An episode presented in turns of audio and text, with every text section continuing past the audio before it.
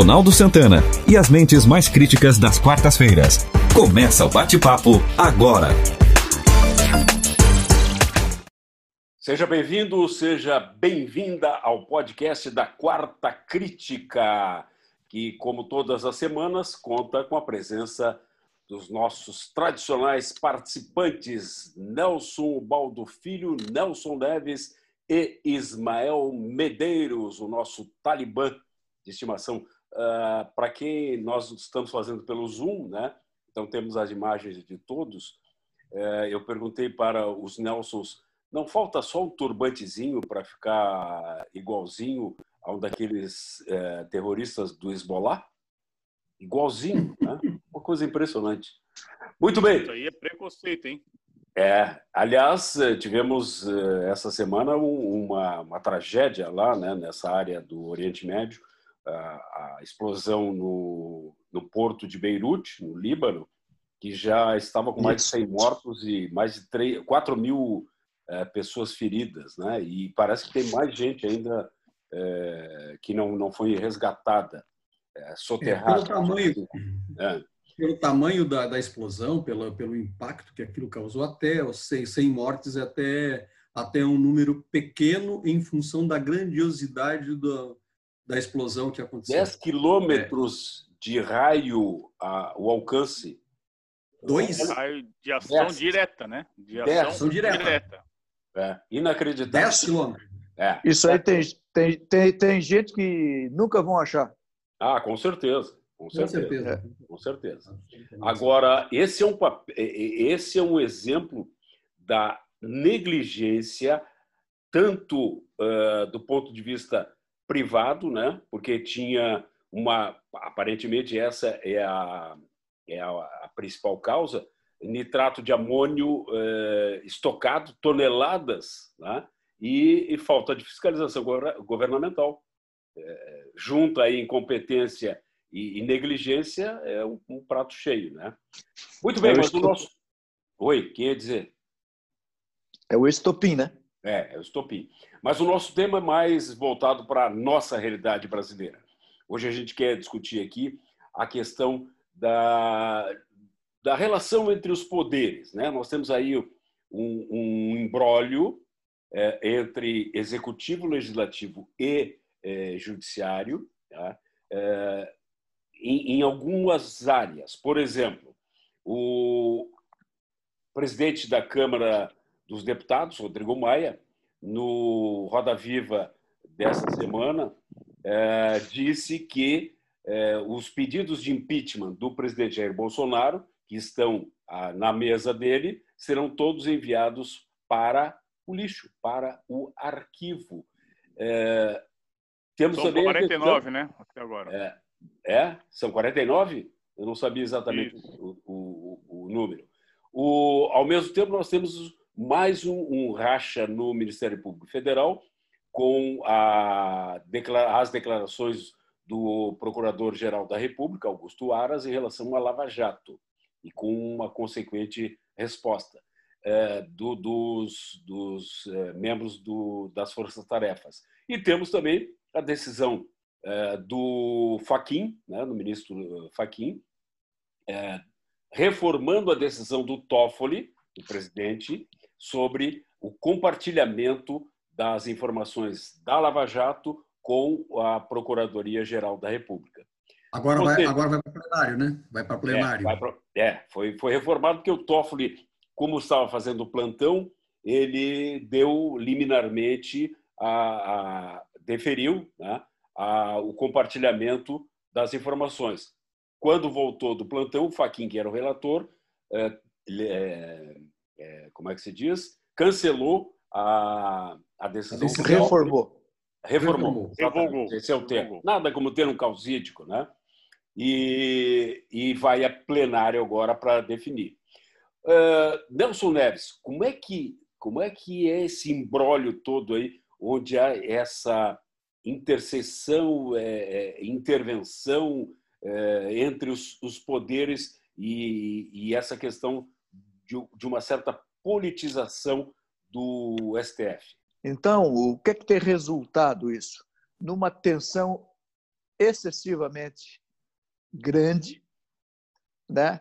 gerando uma espécie de uma, uma insegurança muito grande é, ao povo, aos jurisdicionados, né? porque é, quando para pensar que um juiz de plantão, né, é, em vez de consultar quem de fato está em cima do processo para dar uma liminar ou não, ele simplesmente dá ao seu bel prazer por interesses que a gente não sabe exatamente e talvez nunca vá saber. E depois, uma semana depois, né, o titular do processo revoga essa, essa decisão. O que expõe a fragilidade do nosso sistema, a vaidade dos nossos ministros, né? que, como eu disse antes, eu acho que nunca se viu tanta vaidade né? numa corte como a gente tem assistido no, no, no Supremo Tribunal Federal. Quer dizer, então, é, isso gera intranquilidade, isso gera uma insegurança jurídica que afeta não só o, os jurisdicionados, mas como os é, quem, quem vem de fora, quem traz dinheiro para o Brasil e vê decisões como esta, acaba não vindo para o Brasil porque não se sente seguro, porque não há uma segurança jurídica sobre o caso. Na questão do Aras, eu não sei o que é que motivou a fazer um pedido como este. Né? Tanto que os outros procuradores né, nunca fizeram essa interferência na Lava Jato. Ele foi o primeiro a fazer esse tipo de interferência direta na, na, na Lava Jato, querendo copiar todo o arquivo da, da Lava Jato. Ah, mas deixa eu só questionar uma coisa que tu dissesse aí. Uh, tu tens te queixado seguidamente da interferência do STF no executivo. Agora, Sim. quando o Toffoli, é, monocraticamente, atende a uma decisão do Procurador-Geral da República que, é, no sentido de transferir todos os arquivos da Lava Jato para a PGR, isso não vem ao encontro do que o executivo quer, porque a gente sabe que o Bolsonaro é uma pessoa posicionada contra a Lava Jato, até porque os filhos dele estão em alguns processos aí. Não é contraditório isso? Porque o presidente não tem qualquer é, problema com a Lava Jato. Nem ele e nem os filhos têm uma relação direta com, com a Lava Jato. Os, os supostas, as supostas ilegalidades cometidas pelo, por um filho, mais especificamente, né, que é o senador Flávio Bolsonaro, é, não tem nada a ver com a Lava Jato. Dizer, então, a interferência do presidente na questão da Lava Jato, a gente não tem sentido nele esse tipo de discurso. Né?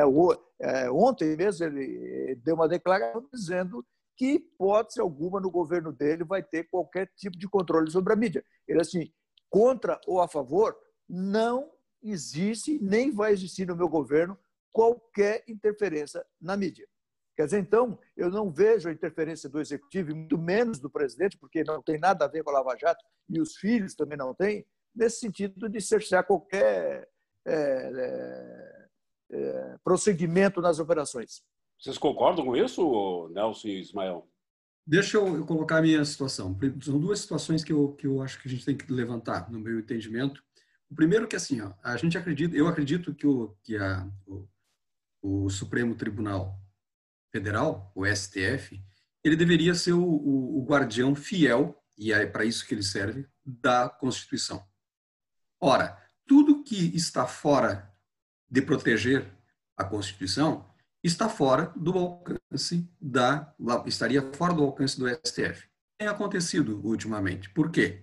E por vaidade. Eu concordo com o Nelson Neves. Eu acho que tem muito vaidade na toga. A toga ela, e outra coisa que, que mais me chama a atenção é que até a, acho que há cinco, seis anos atrás, sete anos atrás, se muito, você não ouvia falar do STF. Você sabia que existiam os juízes, você sabia que lá eles estavam, você sabia que lá eles estavam cumprindo a sua função específica de proteger a Constituição, fazendo as suas diligências adequadas, mas eles não apareciam, tanto que você pouco sabia até o nome deles. Quer dizer, as pessoas pouco sabiam, não, não, não as pessoas que se, se, interessam, mas assim, o público, de uma forma geral, sabia muito pouco quem, quem, quem eles eram. E, não, e, era, e era difícil de você nominá-los, é, pedir para uma pessoa nominar os 11, os 11 juízes e eles não, não saberiam dizer.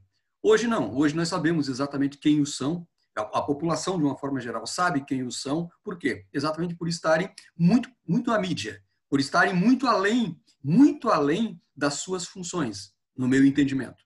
E esse muito além das suas funções leva à interferência, concordo plena, plenamente, que eles estão querendo fazer uma interferência no, no, judici no, no, no, no executivo, clara e abertamente no executivo. Claro, só que eu né? entendo, só que eu entendo também que há um certo concha, entre aspas, um certo conchavo entre entre o STF e o legislativo. Existe uma, uma certa, eu não digo parceria, mas existe, digamos assim, ó, um alinhamento de ideias, existe um alinhamento de ideias muito mais próximo do legislativo com o judiciário do que, o, do, do que com o executivo. E isso eu entendo claramente. E essa história do senhor presidente do. do, do... É, bom, boa tarde a quem nos ouve. Bem, Ronaldo, talvez na história recente do país a gente não tenha visto uma medição de força tão intensa entre os poderes. Do, do Congresso, ou seja, do presidente do, do, do, do Rodrigo Maia, especificamente. O senhor Rodrigo Maia, querer arquivar, arquivar processos tal, primeiro que não é a função dele, começa por aí. Eu acho que assim, ó, toda, todo o processo que chega na mesa é, de um parlamentar, ele deve ser observado. Ele deve ser observado, deve, eu não estou dizendo que, que deva ser levado adiante no sentido de, de, de, processo, mas ele deve ser investigado e depois de totalmente esclarecido, vir a público e, e dizer, olha, não tem fundamento por essas, essas e essas razões. E não simplesmente assim, ó, eu vou arquivá-las e deixá-las porque isso não tem, não tem sentido. Isso não é papel de um legislador. Só isso não é papel do, do, que a gente espera de um congresso, de um congresso nacional. Só isso pra, me causa realmente Só para esclarecer, é prerrogativa do presidente da Câmara fazer isso. Não, não quer dizer Sim. que Perfeito. seja. Fala, Ismael. É. Mas o Nelson. É, só, só, só um detalhe o que eu quis dizer. É, é, sim, é que, sim, na verdade, sim, eu, eu, eu, eu, embora entenda que possa ser prerrogativa, eu não consigo entender que não deva ser esmiuçado claro. e, levado, e levado ao público exatamente o motivo pelo qual não levou adiante. Claro. É simples, Nelson, mas assim, aí vai ao encontro do que nós já comentamos aqui outras vezes, que os pedidos de impeachment, eles estão sendo vulgarizados. Então, são 49 pedidos de impeachment até o, o, o momento ao nosso atual presidente.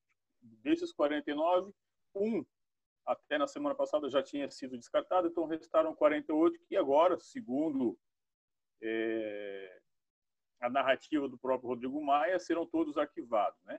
O fato é o seguinte, é que nós não temos até hoje nenhuma acusação clara que realmente possa vir e concomitar no, no impeachment. O que existe é uma tentativa de tomar lá da cá eu vou entrar, eu vou tentar pegar o meu lugar ao sol, os meus 15 minutos de fama e questões do, do, do gênero, que fazem com que essa vulgarização dos pedidos de impeachment concomitem em decisões como essa. Então, acho que nesse, nesse momento, já por entender que não há uma falha grave contra o executivo, não há um, uma relação de improbidade administrativa, não há nenhuma falha que vogue contra a segurança nacional, então não há motivo plausível para, para os pedidos de impeachment que são, que são encaminhados.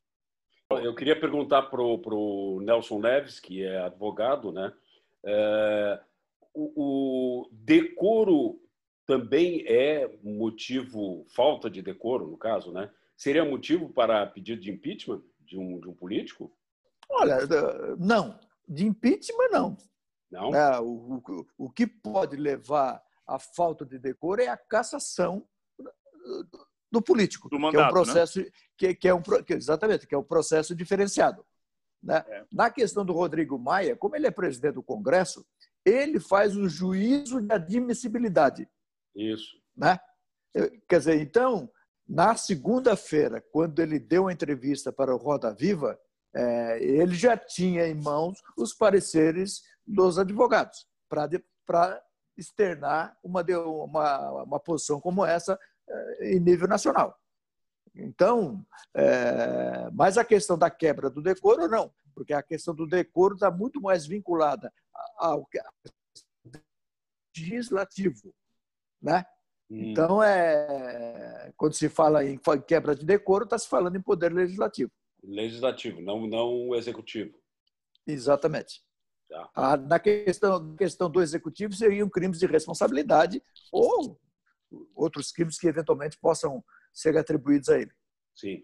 Uh, uh, o que levaria, o que teria levado o Augusto Aras a fazer esse? Lembra que ele mandou uma subprocuradora a Curitiba para uh, pegar informações, que foi negado pela, pelo, pela Força Tarefa de Curitiba. E aí ele entrou com um pedido direto no, no, no STF, né? que foi Sim. depois dado liminarmente pelo TOF. O que teria levado, na opinião de vocês, levado o Augusto Aras a abrir uma frente dessas? É, eu, eu, tenho, uma, eu tenho uma teoria. Eu tenho uma hum. teoria. Pode ser que não seja realmente assim a, a, a, a mais correta, mas a minha teoria é de que o Augusto Aras está é, procurando vitrine, visibilidade. Exato, exato. Eu, para mim é falar exatamente a mesma coisa. Para mim, assim, ó, não, eu não vejo outro motivo é, de um procurador querer se meter numa situação dessa que não lhe compete, em primeiro lugar, segundo porque é anticonstitucional e terceiro porque você enfraquece a, a Lava Jato e eu não vejo motivo para um procurador que aliás é função dele exatamente fazer isso, procurar ver e, e examinar e, e, procurar as, as, as, irregularidades, procurar é, obstruir ou, ou, ou diminuir ou, ou, minimizar um trabalho de uma lava-jato tão importante para o nosso país, num país onde nós temos uma falcatruas, uma atrás da outra, todos os dias a gente vê isso, é como lenço de papel, tu puxa uma, já vem quatro, quatro, cinco. Né? Então, é, me parece que a única explicação mais plausível para esse tipo de, é realmente assim, ó, é vitrine, é buscar vitrine. Por algum motivo que ele quer mais lá para frente, para se tornar candidato de, A, de B ou de C, enfim, de qualquer coisa. Mas essa é a minha opinião. Faço a mesma leitura, Nelson, e, e fica muito claro aí, muito, muito evidente essa questão que é vaidade, é mostrar quem, quem pode mais. Então eu pedi, tá- inicialmente tá, me negaram. Tá isso, eu pedi, me negaram, então agora eu vou juntar os meus pares e vou tentar conseguir isso. Agora, a segunda pergunta é o seguinte: tudo bem, consegue as informações. E aí? O que vai fazer com essas informações? Qual é o real motivo por causa disso? Tu vai analisar? Eu acho, eu acho, né, Ismael, que, que exatamente aí é que reside o interesse dele. Né? Quem é que está por trás? Quem é que, tá, quem é que vai ou quem foi é, objeto de investigação da Lava Jato. E procurar saber quem são essas pessoas. E ele deve estar, com certeza, deve estar, aliás, com certeza, interessado em quem é que está envolvido nisso aí para lá na frente poder é, resolver, o, resolver o problema de alguém. Para fazer dossiê, tu acha? Para fazer barganha. É, não diria um dossiê, mas pelo menos para dizer, ó, ó, fulano, tu estás envolvido. Lá na frente eles podem te pegar. Uma coisa assim. Ou então, vocês não acham que pode, possa ter aí também um interesse na vaga do, do decano, que sai em setembro? Ah, mas aí então o interesse, o interesse só, indo nessa linha do, do Nelson Neves, é um interesse extremamente pessoal e particular. Em nada, nada é, a ver com os interesses da nação. Pois não, é, nada assim, ó, aí volta, volta a entrar. Olha aqui, ó, gente. Aí volta é o seguinte, ó. Vitrine. Se mostrar para se tornar importante. Não, tem outro. Conhecido. Não, tem outro aspecto. Isso pode ser, não, estou dizendo que é, mas isso pode ser um, uma, uma, uma, um pedido uh, do executivo. É uma outra possibilidade. É outra claro possibilidade. que é entendeu? E eu, eu, eu fiquei pensando agora também, olha aqui, ó, o Celso de Mello, agora em setembro, né, que é o decano do, do... Vai ser jubilado. Vai, é, ele completa 75 anos, então é, automaticamente ele sai e aí vai ter uma, uma vaga no STF que vai ter que ser indicada pelo Bolsonaro. Será que o Aras também não está se candidatando a isso? Porque o André Mendonça era o, o, o candidato natural, né? Agora o André é. Mendonça também andou se enrolando agora com essa questão do, do, do relatório sigiloso aí, que ele nem nega, nem afirma, nem confirma que existe. Uma coisa inacreditável. Vocês viram a entrevista dele na, na Globo News? Nem, nem negou, nem afirmou. Ele diz: não nego, nem, nem afirmo que existe um relatório. E não, é uma coisa inacreditável, né? Que estaria, assim... é, é, estaria sendo investigado mais de 500 pessoas que, teoricamente, fazem oposição ao governo. Quer dizer, mais uma confusão política envolvendo alguém da, da, da, do governo, no caso o ministro da Justiça, que seria um candidato natural à, à vaga do, do Celso de Mello. Talvez. Mas tem uma... Oi? Tem uma, e tem uma outra coisa, né, Ronaldo? É, nós vivemos num, num país de absolutos. Quer dizer, aquele que tem mais munição acaba é, tendo um poder maior de barganha. Daí eu acho que o Aras tem esse desejo de pular na frente é, em posse de informações sigilosas, poder barganhar alguma coisa. Não acredito, sinceramente, que ele possa ser cogitado como indicado para o STF. Não, não, não, não, não acredito, sinceramente. Não, não vejo nele perfil para ser indicado para o Supremo Acredito mais que o presidente esteja muito mais é, voltado para o ministro, para o atual ministro da Justiça, por André, do que para o Aras. Né? E outra coisa, né? ontem, ontem, ontem nós tivemos outra decisão que é uma verdadeira aberração, que foi a decisão de se retirar a delação do Palocci do processo do, dos processos do Lula. Perfeito. Isso aí é, é né? Eu, eu ia chutar isso aqui agora. É, isso aí, isso aí é, é uma coisa inimaginável. Isso é uma afronta ao, ao minimamente razoável. Né? Então, a, a coisa está tomando proporções que, sinceramente, o, o futuro é absolutamente incerto. Mas do em... que vai acontecer né, entre os três poderes. Mas em cima, em cima do, do tu, tu falaste, deixa eu fazer só uma, uma, um reparo. Perfil, eu só vou te dizer dois nomes: Toffoli e Alexandre Moraes.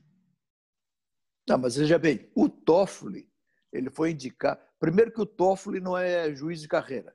Ele foi indicado pelo quinto constitucional, que cabe indicação da OAB. A OAB faz a indicação de vários candidatos, né?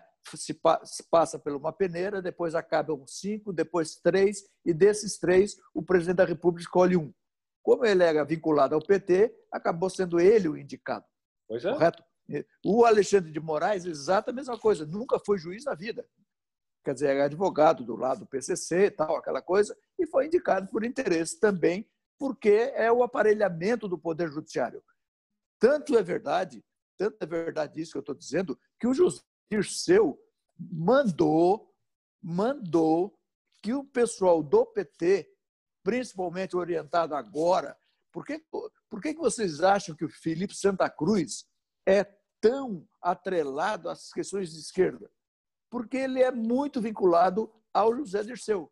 E o plano do José Dirceu passou de político a estratégico, ou seja, como na política ele sabe que o PT tem poucas chances, o que é que ele está fazendo?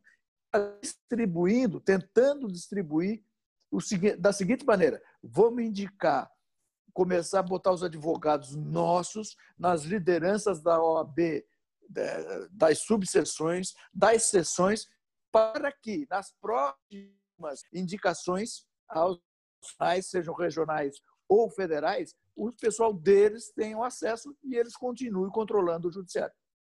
Até porque foram indicados por Lula e Dilma Teori, Zavascki e, e, o, e o Faquin. Né? Sim. E o Faquin foi tanto o, o, o Teori quanto o, o Faquin eram vinculados. O Faquinho participava de comícios, né? Exato, exato. Eram vinculados diretamente. Até o, a, a atuação do Faquinho depois que assumiu foi assim surpreendente, né? porque ele manteve uma série de coisas que se pensava que não manteria. Então, ah, por isso que eu te falei do negócio do perfil. O Aras não ter perfil não significa nada, porque a qualquer momento aterriza de paraquedas lá um cara como o Toffoli, que era vinculado a um partido. Foi 20 anos é, advogado Ele do. era vinculado ao, ao, ao PT. É? Exatamente. Então, E advogado do PT. É? Sim. Sim. Eu acho que o perfil do Bolsonaro quer, é como ele já disse, ele quer um cara mais conservador, mais conservador, mais voltado à questão da, ah, da, e da religião. Esses dois fatores é que vão determinar a indicação do Bolsonaro, Então é o André Mendonça, não tem, não tem o que. Não tem o que possivelmente. É, Eu acredito, Possivelmente. eu também acredito que não há outro. é. É. O- o- Nesse momento, pelo menos. Nesse momento, né? Não, mas tá- é isso que a gente está discutindo. A questão da possibilidade de ser uma estratégia do Aras no sentido de chamar a atenção do presidente para eh, uma possível indicação. Cara, até faz Mas vocês sabem que essa essas indicações são como, como, como fraldas de bebê, né? Precisam É. ser, podem ser trocadas com muita frequência. E pelo mesmo motivo. É, exato, exato, mas E pelo faz, faz mesmo sentido. Fala, Ismael. Fa- Faz muito sentido, na realidade, essa, essa sua fala, né? Uhum. De repente, uma tratativa de chamar a atenção para ser, para ser indicado e demonstrar, olha, quando precisam de mim, eu faço. É. Então, fa- faz sentido. Não é uma hipótese que, que pode ser realmente ser descartada, né? É, é verdade. Eu, eu acho que é possível isso. Muito bom, chegamos ao final do nosso podcast. Alguém quer é, encerrar, quer dizer mais alguma coisa para fazer um, fecho, um fechamento aí? Eu só gostaria de dizer isso que eu já, tinha, já te repeti anteriormente. Ah, não, você já disse não, então. Não aqui, no podcast. Eu já disse anteriormente, em algumas vezes, que eu acho que eu tenho saudade do tempo em que o STF eh, não estava na vitrine. E, e Ah, eu- Saudade, saudade que eram ilustres desconhecidos, né? Ilúcio Ah, Desconhecido. e, e- e outra coisa, né? Nós sempre tivemos como, como lema que juiz só fala no processo. Isso. Quando Agora- passou a falar para a imprensa, Acabou. é isso, aí- é isso aí que está resultando. É verdade. Vamos proibir os caras todos de falar. É melhor. Ismael Medeiros, Nelson Neves, Nelson Baldo Filho, obrigado pela participação e muito obrigado a você que está acessando o podcast da Quarta Crítica.